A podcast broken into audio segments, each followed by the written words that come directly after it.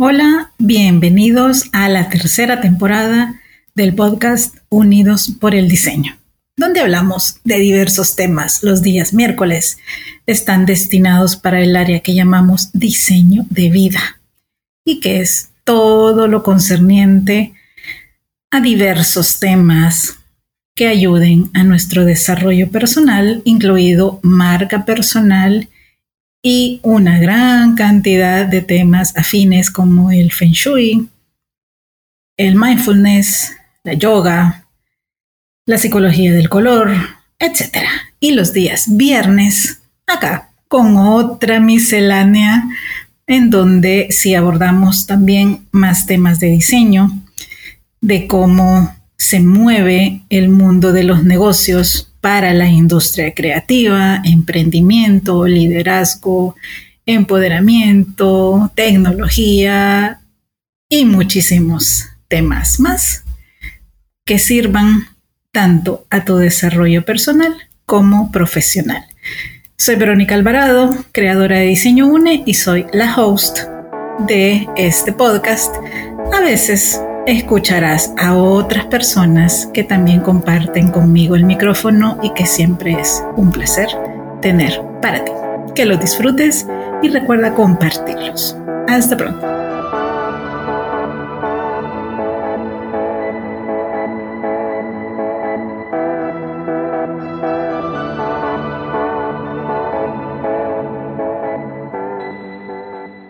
Les debía este tema como cierre pues toda la serie de podcasts que tuvimos por el décimo aniversario y hoy pues les voy a compartir 10 curiosidades de Diseño UNE y también de nosotros.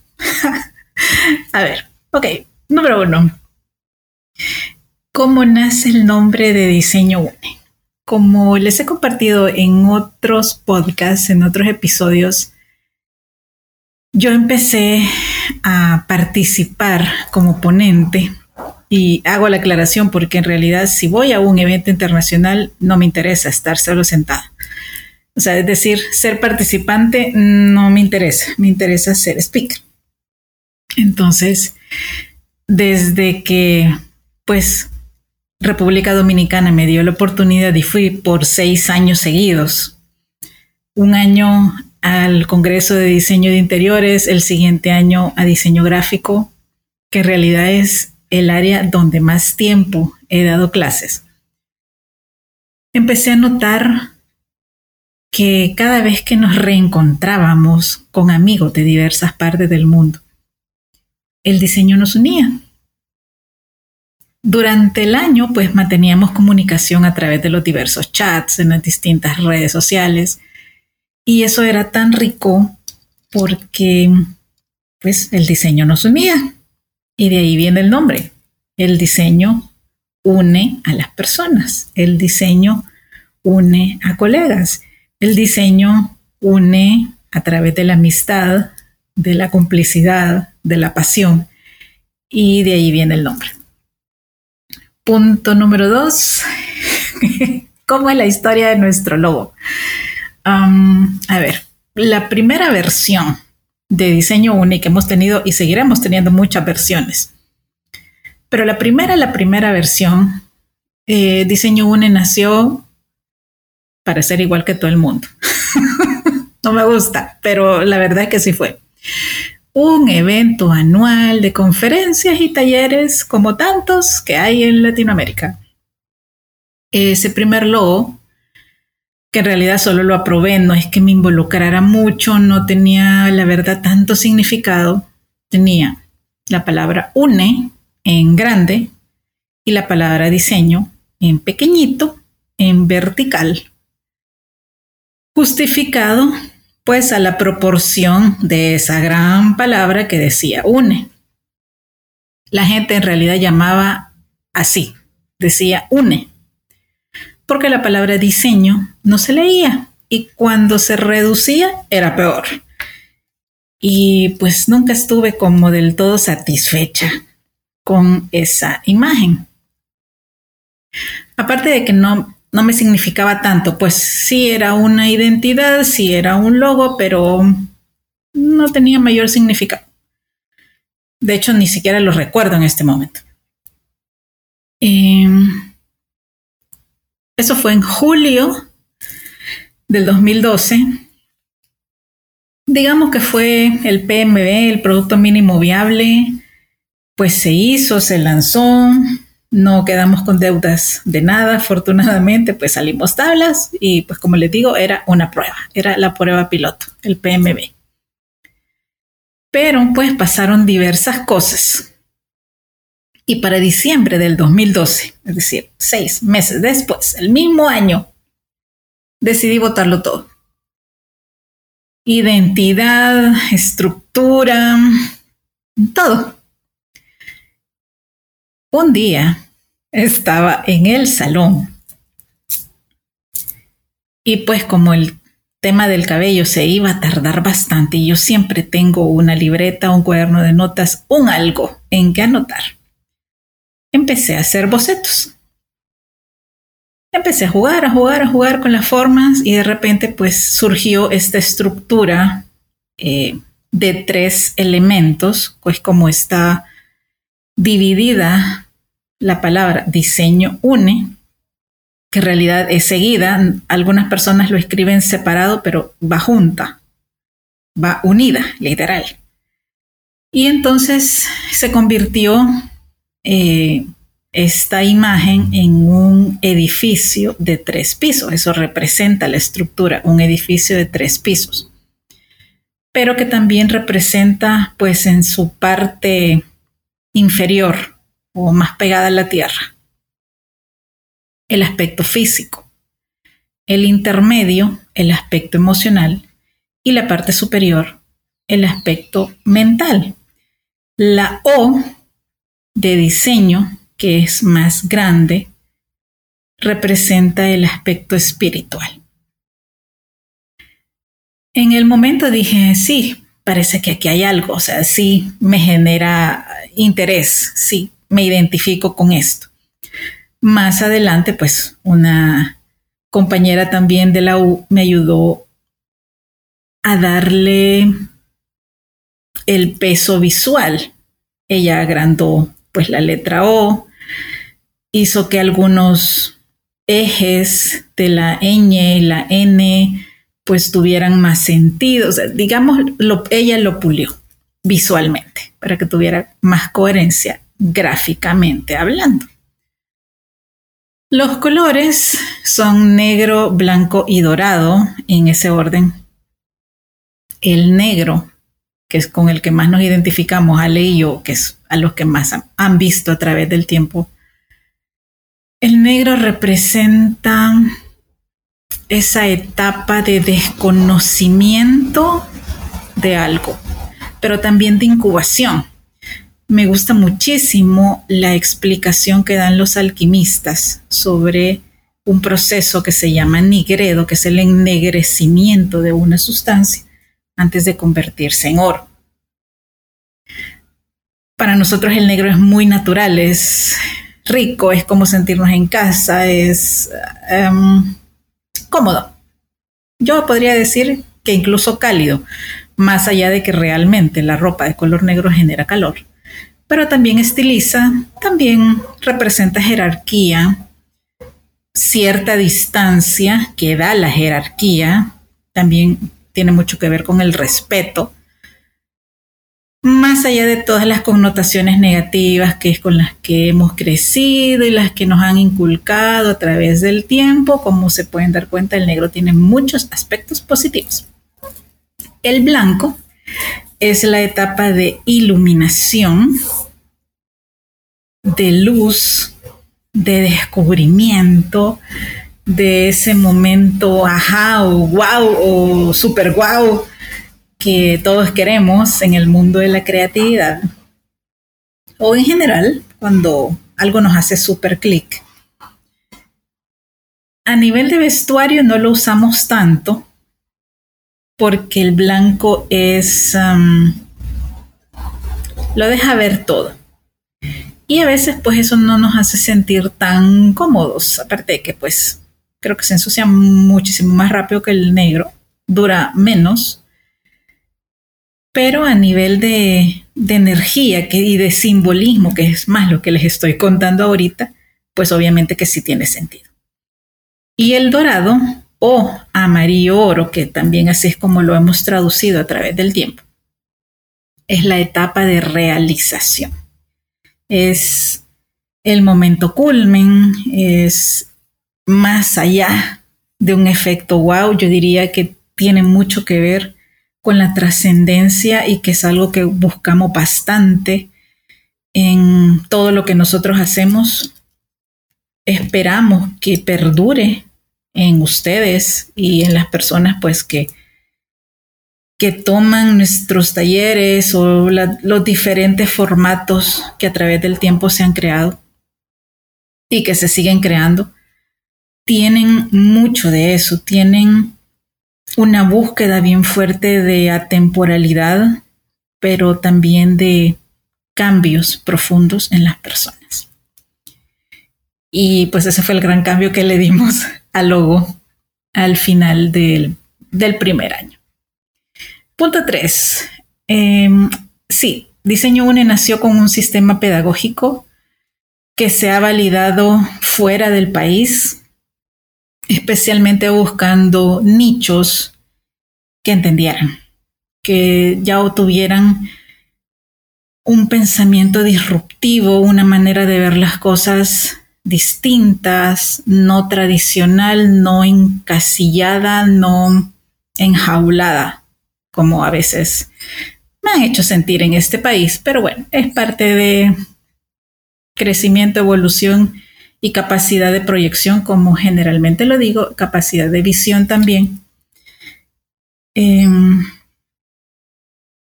en primer lugar, pues bueno, la primera etapa se presentó en el 2008 en República Dominicana que se llama Aplicación de la terapia de arte en el diseño. La segunda parte, que ya es todo el sistema completo, lo presenté en el 2011 en el Congreso de Enseñanza del Diseño de la Universidad de Palermo. Y fue para mí una, una prueba de fuego así súper grande porque sí sabía lo que llevaba. Ya tenía resultados. Acuérdense que yo empecé a dar clases en el 2003. Entonces ya había experiencia, ya había conocimiento, ya habían muchas cosas atrás. Pero ponerte al frente de los mejores docentes de Latinoamérica de diseño, pues eso es otra cosa. sí me temblaban las rodillitas. Pero en la medida que fui avanzando y fui presentando pues lo que llevaba para validar y que una parte de mí dijo, o le gusta o me van a tirar tomates y me van a criticar un montón y dije, bueno, ni modo, que sea lo que tenga que ser. Pero cuando llegué a la parte de los proyectos de mis alumnos, en ese momento pues eran un grupo de personas que por más de dos años se apasionaron por el diseño, aunque el diseño no era su carrera base, sino un proceso de graduación, o sea, su última etapa académica antes de graduarse de pregrado. No tienen una idea de cómo me empoderó y de cómo cambió la expresión en personas que yo tenía al frente, que dos, tres ponentes atrás habían sido muy duros, muy rígidos al decirlo, no diseñadores, expresión que nunca me ha gustado. Y tenían otra cara. no le voy a negar que yo en la mitad de mi participación no los vi. Preferí centrarme en las personas que tenían una mirada empática, casi casi una sonrisa amable y un brillo en los ojos con los que te dan ganas de hablar después de tu ponencia. Así, esa era la gente en la que yo me enfocaba. Una de estas personas que les cuento al día siguiente me lo encontré solito en el pasillo, él de frente, yo, o sea, literal íbamos a quedar de frente, éramos los únicos en el pasillo, no había más para dónde hacerme. Sí me intimidaba un poco, era un brasileño. recuerdo que se me acercó, venía directo a mí y dije, eh, ok, sí, tragué grueso y, y fue así como, vaya, ok, voy a aguantar lo que me diga. Se me acercó a felicitarme y dije, oh, oh. Y me dijo que le había gustado bastante lo que yo había presentado. Y eso fue un parteaguas muy importante en todo lo que vino después.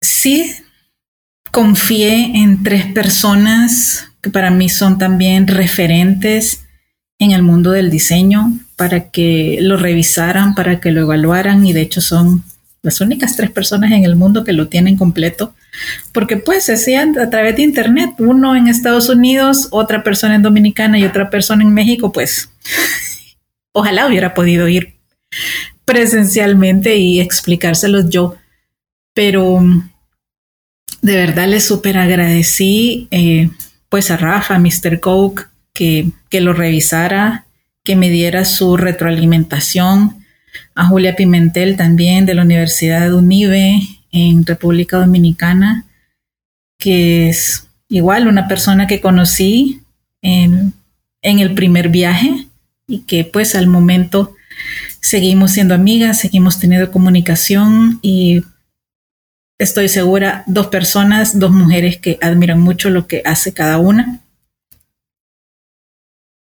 Y luego Luis Morales, que lo vi en persona en Cuba y que fue de verdad una súper sorpresa, porque él es escritor de libros de metodologías de diseño y de hecho a nosotros, a mis compañeros y a mí, nos ponían a estudiar uno de sus libros en la clase de métodos de diseño.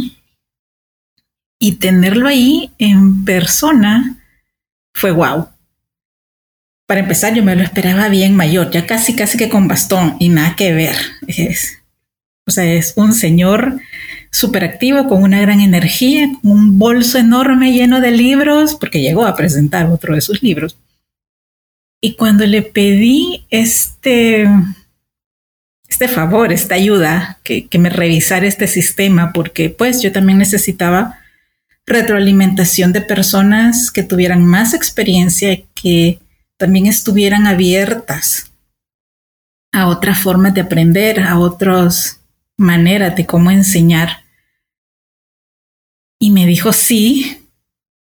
Y dije, no, ya la hice. me encantó. Y al día de hoy se los agradezco a todos, en serio. Y el más reciente fue un pedagogo español. Fui a una conferencia sobre mm, pedagogías no tradicionales que pues hace mucho, mucho, mucho tiempo ando en este tema. Y todavía ha sido, digamos, limitado en El Salvador encontrar gente así de disruptiva, pero sí la hay. Mm, hay que buscarse un poquito, pero bueno, sí la hay. Cuando termina la conferencia que él da, igual eh, es una persona que sí o sí abordo al final y le digo, mira, me gustaría mostrarte esto, ¿tienes tiempo? Y me dijo, sí, Quedamos en un determinado día, yo pasé por él al lugar donde se estaba hospedando y nos fuimos a un café. En serio, le digo, me sentía como presentando una tesis en un Juan Valdés. Él veía la estructura, me hacía preguntas, me cuestionaba procesos, resultados y pues afortunadamente siempre tuve una respuesta para todo. Y al final yo le dije que, me daba eh, un poco de risa nerviosa porque le decía, siento que me estás haciendo un examen como que si fuera una tesis. Y yo también, pues necesitaba saber que todo eso que estaba allí, una persona como un pedagogo, dijera, está bien, de hecho, me dejó una tarea. Dijo, todo está en tu cabeza y lo sabes. y sabes qué va con qué y para qué funciona y cuál es el resultado que vas a tener. Ahora hace el libro. Eh, ajá. Voy a pasar al punto 4. a ver, como ya les conté, nuestro branding tiene tres colores característicos, que es el negro, el blanco y el dorado. Y nosotros realmente vestimos nuestro branding. Hay diversos parámetros, pero que se han vuelto a través del tiempo característicos de diseño UNE. Y pues aparte de los pines que se cambian cada año, porque el logo se actualiza cada año porque lleva el año en su imagen, siempre hay algún cambiecito, siempre hay un algo nuevo en el fondo o la textura que acompaña el logo que se renueva. Y eso Ale a mí pues nos encanta porque no somos estáticos, nunca hemos sido estáticos. Los pines generalmente se combinan con un blazer o sobre un estilo de ropa casual, formal. O está también la línea de las camisetas. Por muchos años fue el logo como tal en grande, camiseta negra, el logo todo dorado o dorado y blanco o todo blanco. Si les cuento acá, no hay gris. La versión gris del logo no existe. La verdad es que a Ale y a mí no nos gusta el gris y a mí personalmente el gris siempre me ha generado ese punto de indecisión con el que no me identifico. Entonces por eso no existe la versión gris del logo de diseño UNE y no existirá nunca y es parte del manual de marca este punto. No se puede traducir a grises. Así de simple. Y bueno, yo todo el tiempo ando buscando elementos, accesorios, accesorios tengo collares en blanco, negro y dorado, eh, me regalaron un cuaderno que me encanta, que tiene los mismos colores en su cubierta. Todo el tiempo ando buscando esta combinación. Con decirles que está encontrado platos y vasos con esa combinación. y pues me hacen clic, obviamente, es nuestro branding. La única excepción que hay es cuando hablamos del tema del feng shui porque en el Feng Shui el color rojo es un tono muy característico y que está fuertemente vinculado a la abundancia, a la prosperidad. Y entonces ahí sí me permito romper el protocolo, pero esa es la única excepción. No hay, no hay una más, no existe. A ver, punto 5. Nuestra filosofía de trabajo tiene un área inamovible y realmente no negociable, que se llama alcohol y tabaco. Ni Ale ni yo consumimos este tipo de sustancias. La verdad es que yo nunca aprendí. O sea, acuérdense que, pues cuando les he contado mi, mi experiencia como instructora de yoga, yo empecé a practicar yoga a los 19 años. Entonces, si uno quería ser instructor, por lo menos en mi escuela, así era. O así sigue siendo, espero. Es que no podías tomar, no podías fumar ni consumir otro tipo de sustancias más fuertes. Y pues como yo nunca aprendí, no es algo que necesite, no es algo que admire. Y por lo tanto, pues no existe y no existirá nunca en diseño UNE. No importa lo que me digan. No importa la cantidad de dinero que me ofrezcan. De hecho, una vez le dije a uno de nuestros ex mentores que ni siquiera que me ofrecieran un millón de dólares iba a aceptar una marca de tabaco patrocinando o X. en la participación que fuera, que no iba a aceptar, ni por un millón de dólares. Ese hombre ha abierto los ojos de una manera y se me quedó viendo así como, como un, ¿qué qué? Y le dije, sí, lo que está oyendo. No hay manera de convencerme. Ni viva ni muerta, en serio. Eso va a quedar escrito, estipulado, para quienes sigan Diseño UNE cuando yo ya no esté. Es de verdad inamovible. Es tema de enojo, en serio. Eh, tan fuerte es el asunto que de verdad no promovemos eventos que lleven marcas de alcohol. Y sí se han ido personas porque han preferido el consumo de alcohol en sus vidas a ser parte del staff. Y la verdad, nosotros no rogamos a nadie y no detenemos a nadie por ese motivo. Seis, ¿cómo se elige un inspirador o una inspiradora? Lo primero que les tengo que compartir es que nosotros no elegimos a las personas por fama. Respeto a todas las plataformas que se rigen únicamente por eso. Para nosotros es un porcentaje, no el 100% y mucho menos el 300%.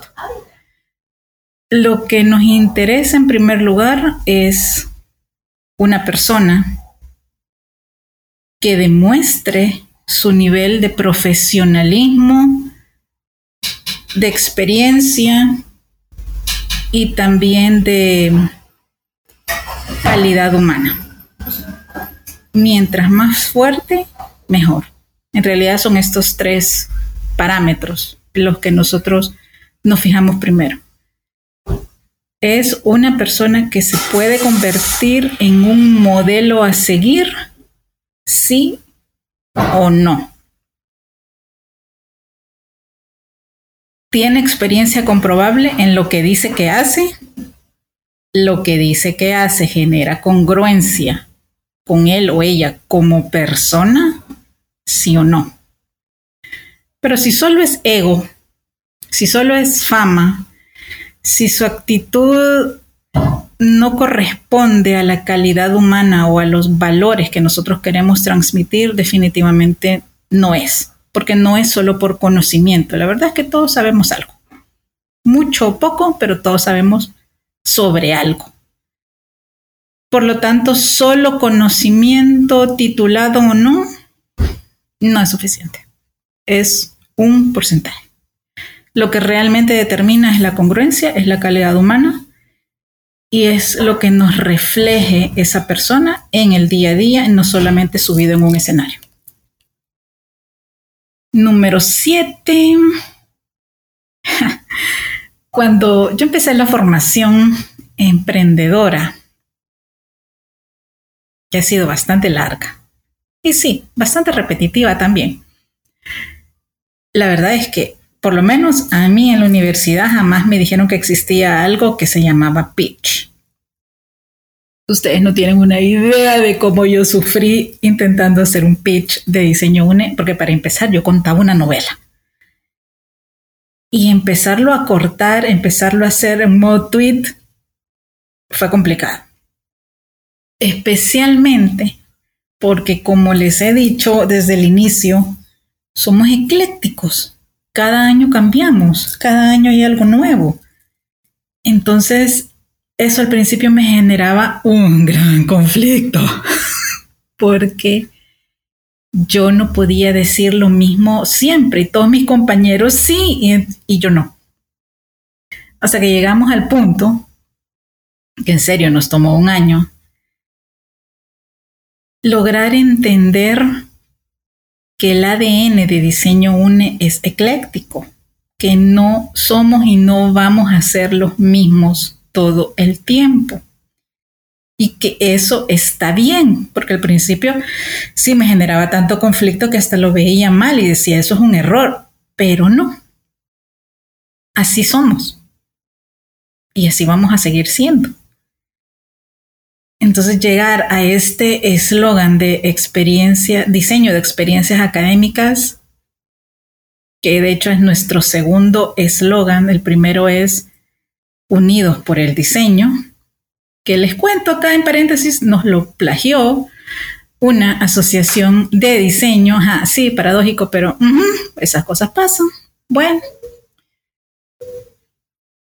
Por eso es que siempre les digo que tengan ustedes comprobantes, es decir, fechas registradas de cuándo sacaron a la luz. ¿Qué cosa? Para que después no venga otro a decir, es mío. La verdad, hasta insultos he recibido por esa situación. Pero yo tengo cómo comprobarlo, así de simple.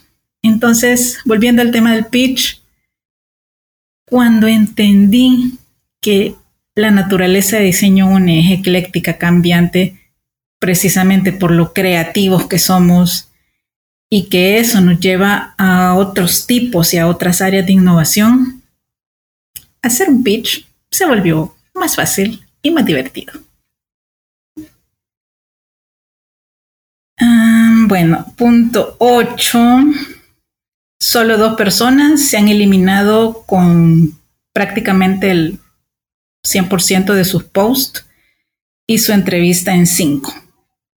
Uno, por maltrato a nosotros y especialmente a mí. Y fue una decisión de staff, eh, que habían más personas que que Ale conmigo, las que me dijeron realmente no vale la pena mantener a esta persona si te trata mal a vos, no tenemos por qué estarlo promoviendo. Y fue decisión grupal, de verdad. Y se eliminó. Y la otra persona es porque nos mintió, o sea, realmente no se dedica a todo lo que nos dijo y entonces, si no es cierto, muy bonita puede ser la historia, pero me moriré diciendo discurso bonito que no es real, pues no existe. Así de simple. No podemos poner como ejemplo vivo a personas que demuestran antivalores. Eso está realmente prohibido aquí. No existe. Y no va a existir. Punto nueve, ¿por qué el tigre es nuestra mascota y cómo surge? Bueno, cuando tuvimos el placer de tener también en el staff un breve periodo de tiempo a Josué Zuleta, que es un ilustrador eh, salvadoreño muy bueno, me encanta su trabajo, empezaba a surgir esta figura del tigre como mascota. De hecho, fue una inquietud del staff el hecho de que tuviéramos mascota. Y él propuso esta ilustración de un cachorro de tigre que de hecho nunca iba a crecer, o sea, este cachorro tiene 10 años, no, mentiras, tiene 8 años. Y pues nos gustó, de hecho, hasta hicimos un concurso para ponerle nombre. Sí se eligió un nombre que la verdad nunca terminamos usando, sigue siendo el grrr.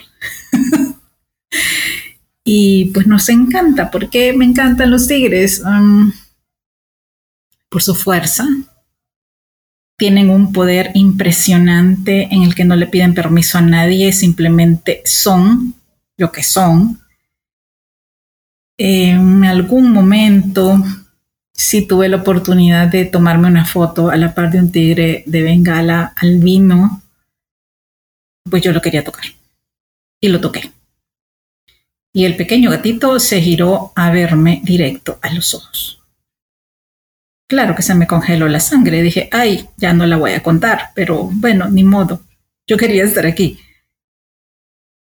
No les puedo decir que ha sido el momento más atrevido, osado o valiente de mi vida, porque no.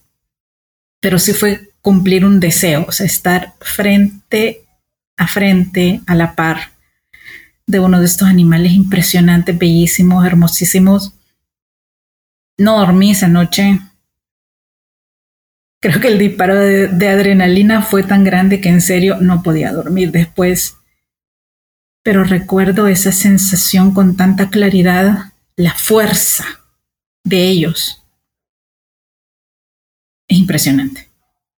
O sea, más allá de su belleza, tamaño, agilidad y todas las características que le querramos poner, su fuerza interna es lo que más me impresionó. Y por eso el tigre también es nuestra mascota. Ah, bueno, sí, hay una anécdota. Aparte de esa foto con un tigre de Bengala. Em, cuando Diseño Una empezó, creo que era el segundo año, trajimos varias veces a los organizadores del FID, del Festival Internacional de Diseño, para que también dieran talleres, conferencias. Porque Diseño UNE también nació como parte del FID. Yo era embajadora del FID, fui embajadora siete años. Entonces, en una de esas teníamos un evento con Alfredo Enciso en un centro comercial y estaba llenísimo, no había parqueo y yo estaba luchando por encontrar un espacito. Y literal, ahí sí, de verdad me confieso, yo me le tiré encima a otro carro, porque pues teníamos una hora estipulada y a mí no me gusta llegar tarde, entonces literal me le metí. Tanto que el Alfredo hasta se encogió en el asiento del miedo por la maniobra que yo hice, que en realidad no fue así como que tan tanto, pero era algo que él no conocía en mí. Y me dijo, sos una tigresa. Y ahí quedó. me río porque me acuerdo de su expresión. Y bueno, el punto número 10 sobre las curiosidades de diseño UNE es que nuestro formato disruptivo más divertido, en realidad a, lo salvadoreño, el más chivo, son las pijamadas creativas. Y estas nacieron una noche a la medianoche. En serio les digo, esa noche vale la redundancia, había tanto movimiento en Facebook. Y decía, ¿por qué esta gente no está dormida? Esa noche había un movimiento tan grande en las redes sociales. Bueno, era como, como que hubieran sido las seis de la tarde, pero era medianoche. Y entonces ahí fue un momento de iluminación en el que me dije a mí misma, a ver, si andar en pijama es tan rico y tan cómodo y tan desenfadado, rico, dejémoslo en rico. ¿Por qué no tenemos talleres en pijama? A ver, y si Diseño UNE dice que es disruptivo, ¿por qué no hacemos talleres en pijama? Y allí nació la idea de las pijamadas creativas. Y la verdad es que sí, pues eh, todos estamos condicionados, acostumbrados y aburridos, sí, me voy a atrever a decir aburridos, de ver lo mismo, al tipo en saco, en corbata, enfrente, distante de la gente, todo el mundo bien ordenadito, bien sentadito, que no puede mover ni un cabello porque no se le puede desacomodar. Y en serio tenemos que seguir viendo lo mismo. Y bueno, ahora les voy a compartir más puntualmente, sin extenderme tanto, porque se va a hacer esto muy largo. 10 curiosidades sobre Ale y yo. A ver, la pregunta del millón y que últimamente me la han estado haciendo bastante es cómo llegó Ale Diseño UNE y por qué ha durado tanto. bueno, eh, Diseño UNE a nivel local nació en el Centro Cultural de España cosa que les estaré eternamente agradecida, pero de verdad fueron los únicos que entendieron lo que yo quería hacer. estoy hablando después de ese primer evento igual al de toda Latinoamérica o casi todo el mundo, que fue el 2012.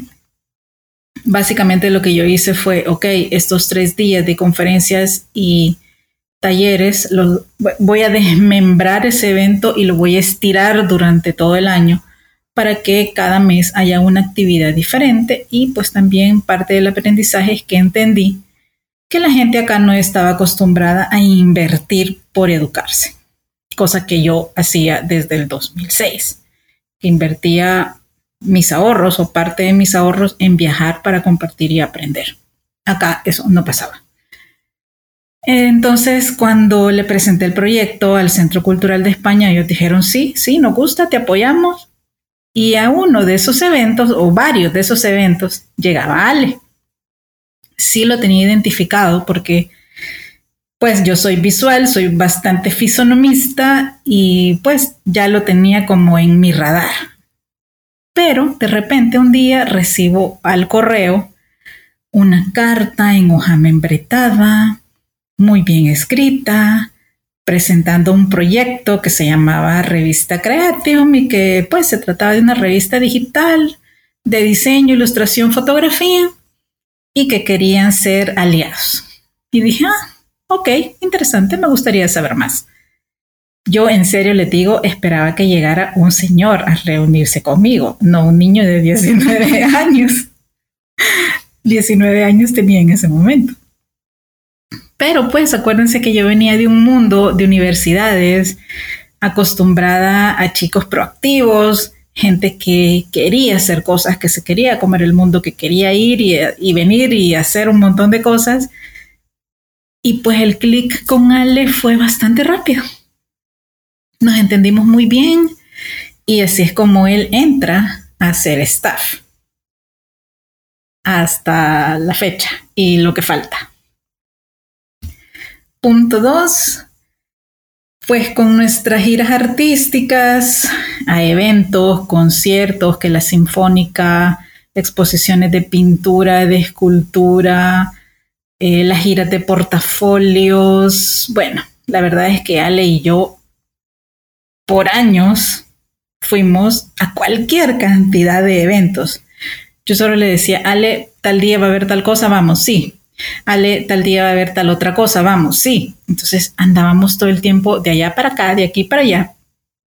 Tanto que varias veces diferentes personas me preguntaron que si Ale era mi hijo. Y la verdad, a los dos siempre nos dio mucha risa eso, pero mm, a veces sí no le voy a negar que yo lo trato como hijo. A veces sí lo regaño como mamá. Y él sabe. a ver, punto tres. Mm, bueno, en diseño 1 implementamos ir a preestrenos de películas. O sea, es parte de nuestras tradiciones ahora. Especialmente pues Marvel, Harry Potter u otras que sean significativas. Nada de terror, nada de guerra, así extremo. Sí acción, pero terror y guerra, no. No, eso no aplica. Si podemos, pues nos caracterizamos.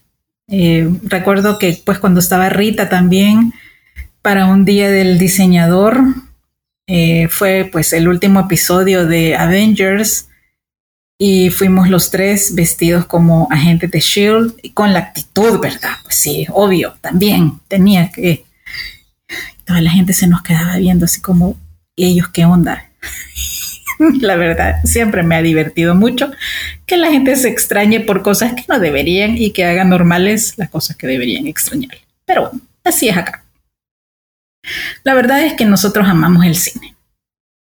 Punto cuatro, yo no era cafetera, Ale me hizo cafetera, no al extremo de él, pero sí, les puedo decir, me encanta el café, de hecho aquí tengo mi cafecito a la par. Punto 5, en la cuarentena del 2020 nació el podcast Ale ha sido siempre un niño muy curioso, especialmente tecnológicamente curioso. Él ya sabía que era un podcast, él ya tenía su podcast. Y cuando nos encerraron y yo le hice la pregunta, ¿y ahora qué vamos a hacer? Él dijo, hagamos un podcast. Y Ale creó un monstruo.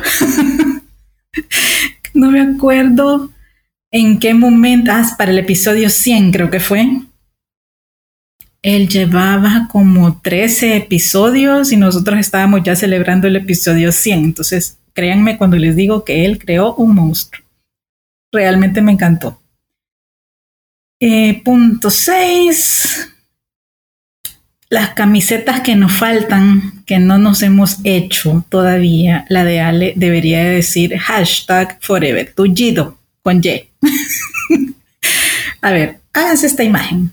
Un día íbamos caminando, subiendo, que eran como seis, siete escaleras, o sea, siete escalones, hacia una, a comer hamburguesas, a la marca que a él más le gusta comer hamburguesas.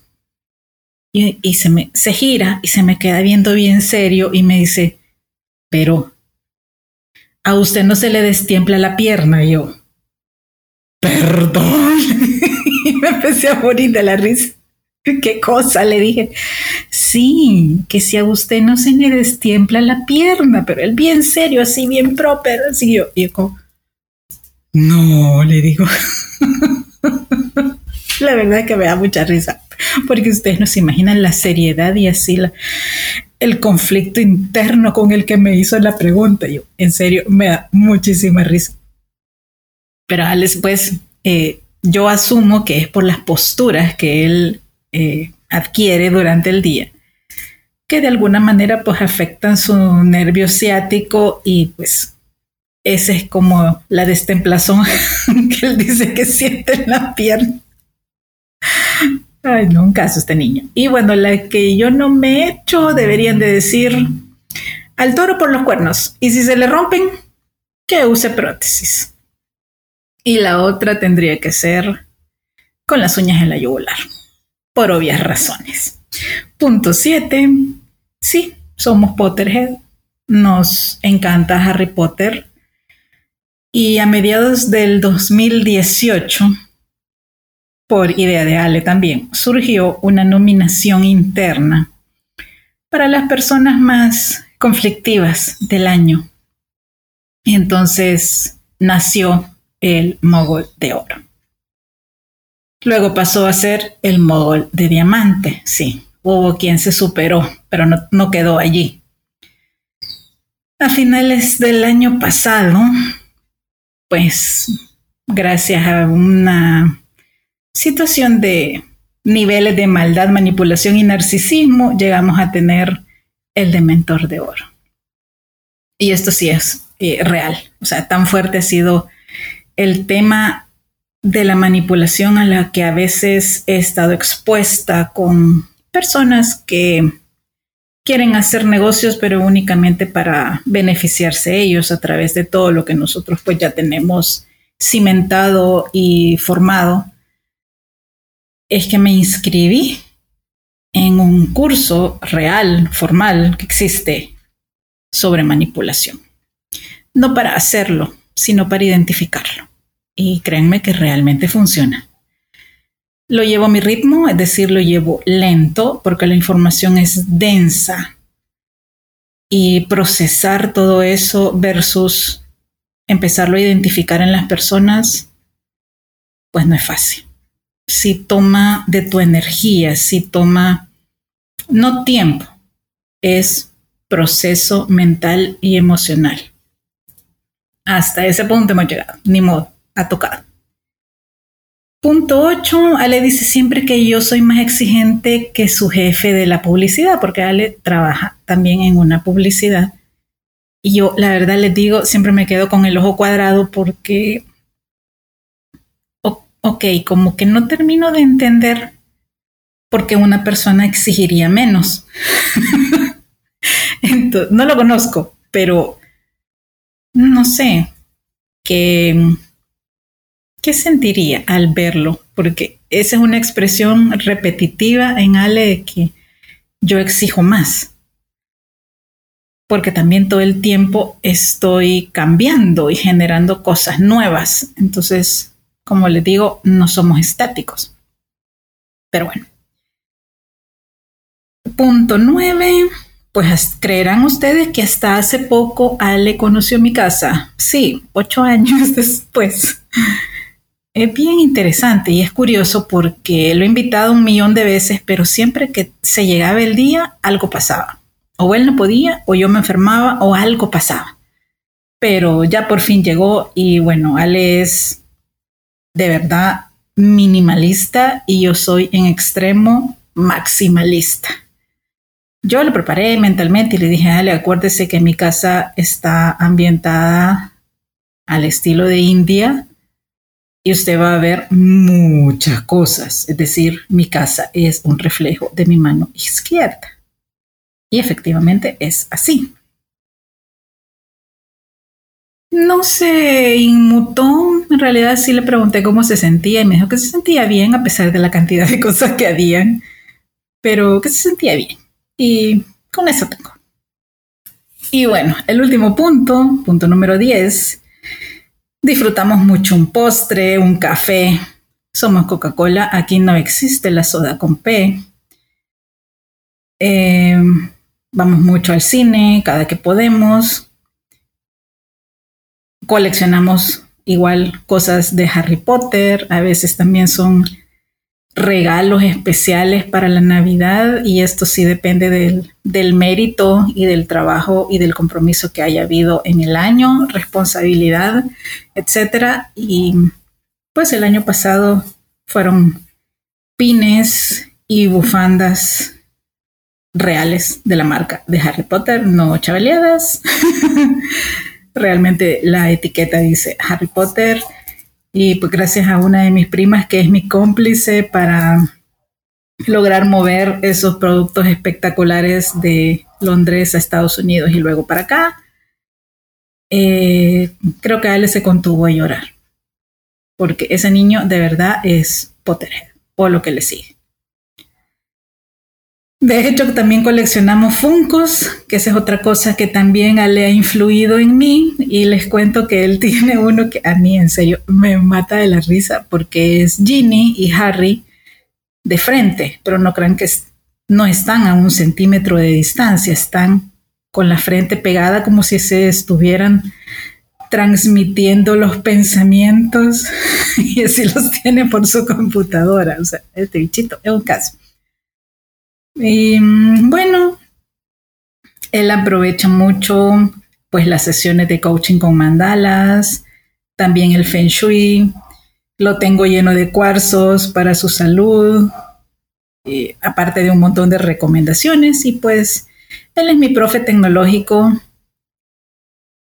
de algunas redes, es muy curioso, siempre investiga y prueba antes que yo y si funciona y ve que puede servir a la plataforma, entonces lo asumimos para diseño UNE y si no, pues es solo pues un conocimiento más, pero sí pasa bastante filtro y eso pues es parte de lo que me gusta porque él sabe que tiene mi confianza, que tiene apoyo y que su palabra también vale y pesa. Y pues ambos cuidamos mucho nuestra marca personal y la verdad podría compartirles un montón de cosas más, de curiosidades nuestras, pero creo que aquí ya se dan un parámetro bastante real de quiénes somos, cómo somos y de las cosas que nos gustan. Y pues este era un podcast que les debía sobre el aniversario y curiosidades sobre nosotros. Espero que lo hayan disfrutado. Si tienen alguna pregunta o comentario, pueden hacerlo en nuestras redes sociales, arroba une o si no, a través de mi correo, que es vero Como siempre, es un placer. Gracias por escucharnos, por compartir y por seguir fieles a esta que ahora empieza la tercera temporada. Bendiciones como siempre, abrazos, soy Verónica Alvarado y nos escuchamos pronto. Hasta luego.